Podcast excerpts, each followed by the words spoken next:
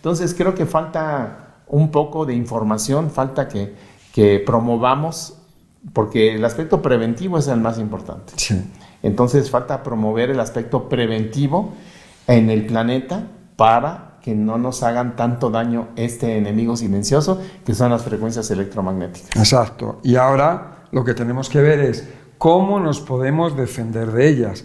Hay compañías que, eh, por ejemplo, si tú tienes una antena enfrente de tu casa, hay compañías que vienen, te miden eh, con el medidor las ondas electromagnéticas que están llegando en esta parte de tu casa y te ponen como una especie de mosquitera, que es un enrejillado metálico que va a protegerte y además mucho.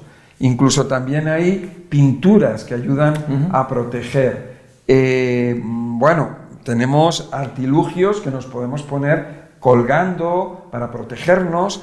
También hay otros que se pegan en los teléfonos, en los teléfonos, en los computadores. O sea, hay diferentes, diferentes formas de defenderse. Ahora, eh, defenderte un poco, defenderte todo lo que puedas.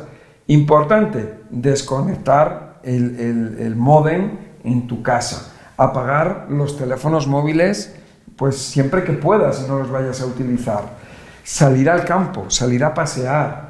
Eh, con todo esto que estamos hablando es un poco educar a las personas acerca de, la problemática que hay invisible, que es terriblemente peligrosa, pero como es invisible, pues muchas veces pues decimos, bueno, pues no, se ve, no existe. Bueno, pues está ahí, se puede, eh, se puede demostrar, eh, de hecho hay aparatos que son detectores y lo detectan, ¿no?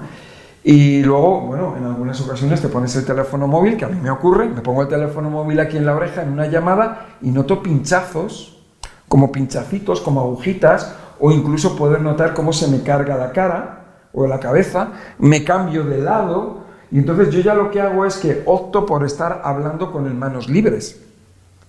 O incluso hay personas que se ponen los, los audífonos con cable que van enganchados al teléfono, porque yo me los he puesto sin cable y noto las ondas electromagnéticas, también en el oído y en la cabeza. Otra de las cosas, así que sea una cosa muy sencilla y muy barata, es el papel de aluminio. Este papel de aluminio para envolver los sándwiches y los bocadillos, tú lo doblas y te haces así como una especie de paquetito, te lo pones en el bolsillo y también es otra manera de atraer las ondas electromagnéticas y salvar a tu cuerpo un poco, ¿no? Ah, bueno, pues hay, hay, muchas formas, ¿no? ¿Tú qué, qué, sugieres? Yo no sé si las he dicho todas o queda alguna. No, yo creo que ya abordaste, abordaste muchas. Pues son, son las medidas eh, para contrarrestar, digamos, localmente, ¿no? Y para contrarrestar en, en, las noches, por ejemplo, que estamos sometidos a estas frecuencias, este, lo ideal sería que también dosificaran el uso de celulares y dispositivos electrónicos y computadores a sus hijos, ¿no?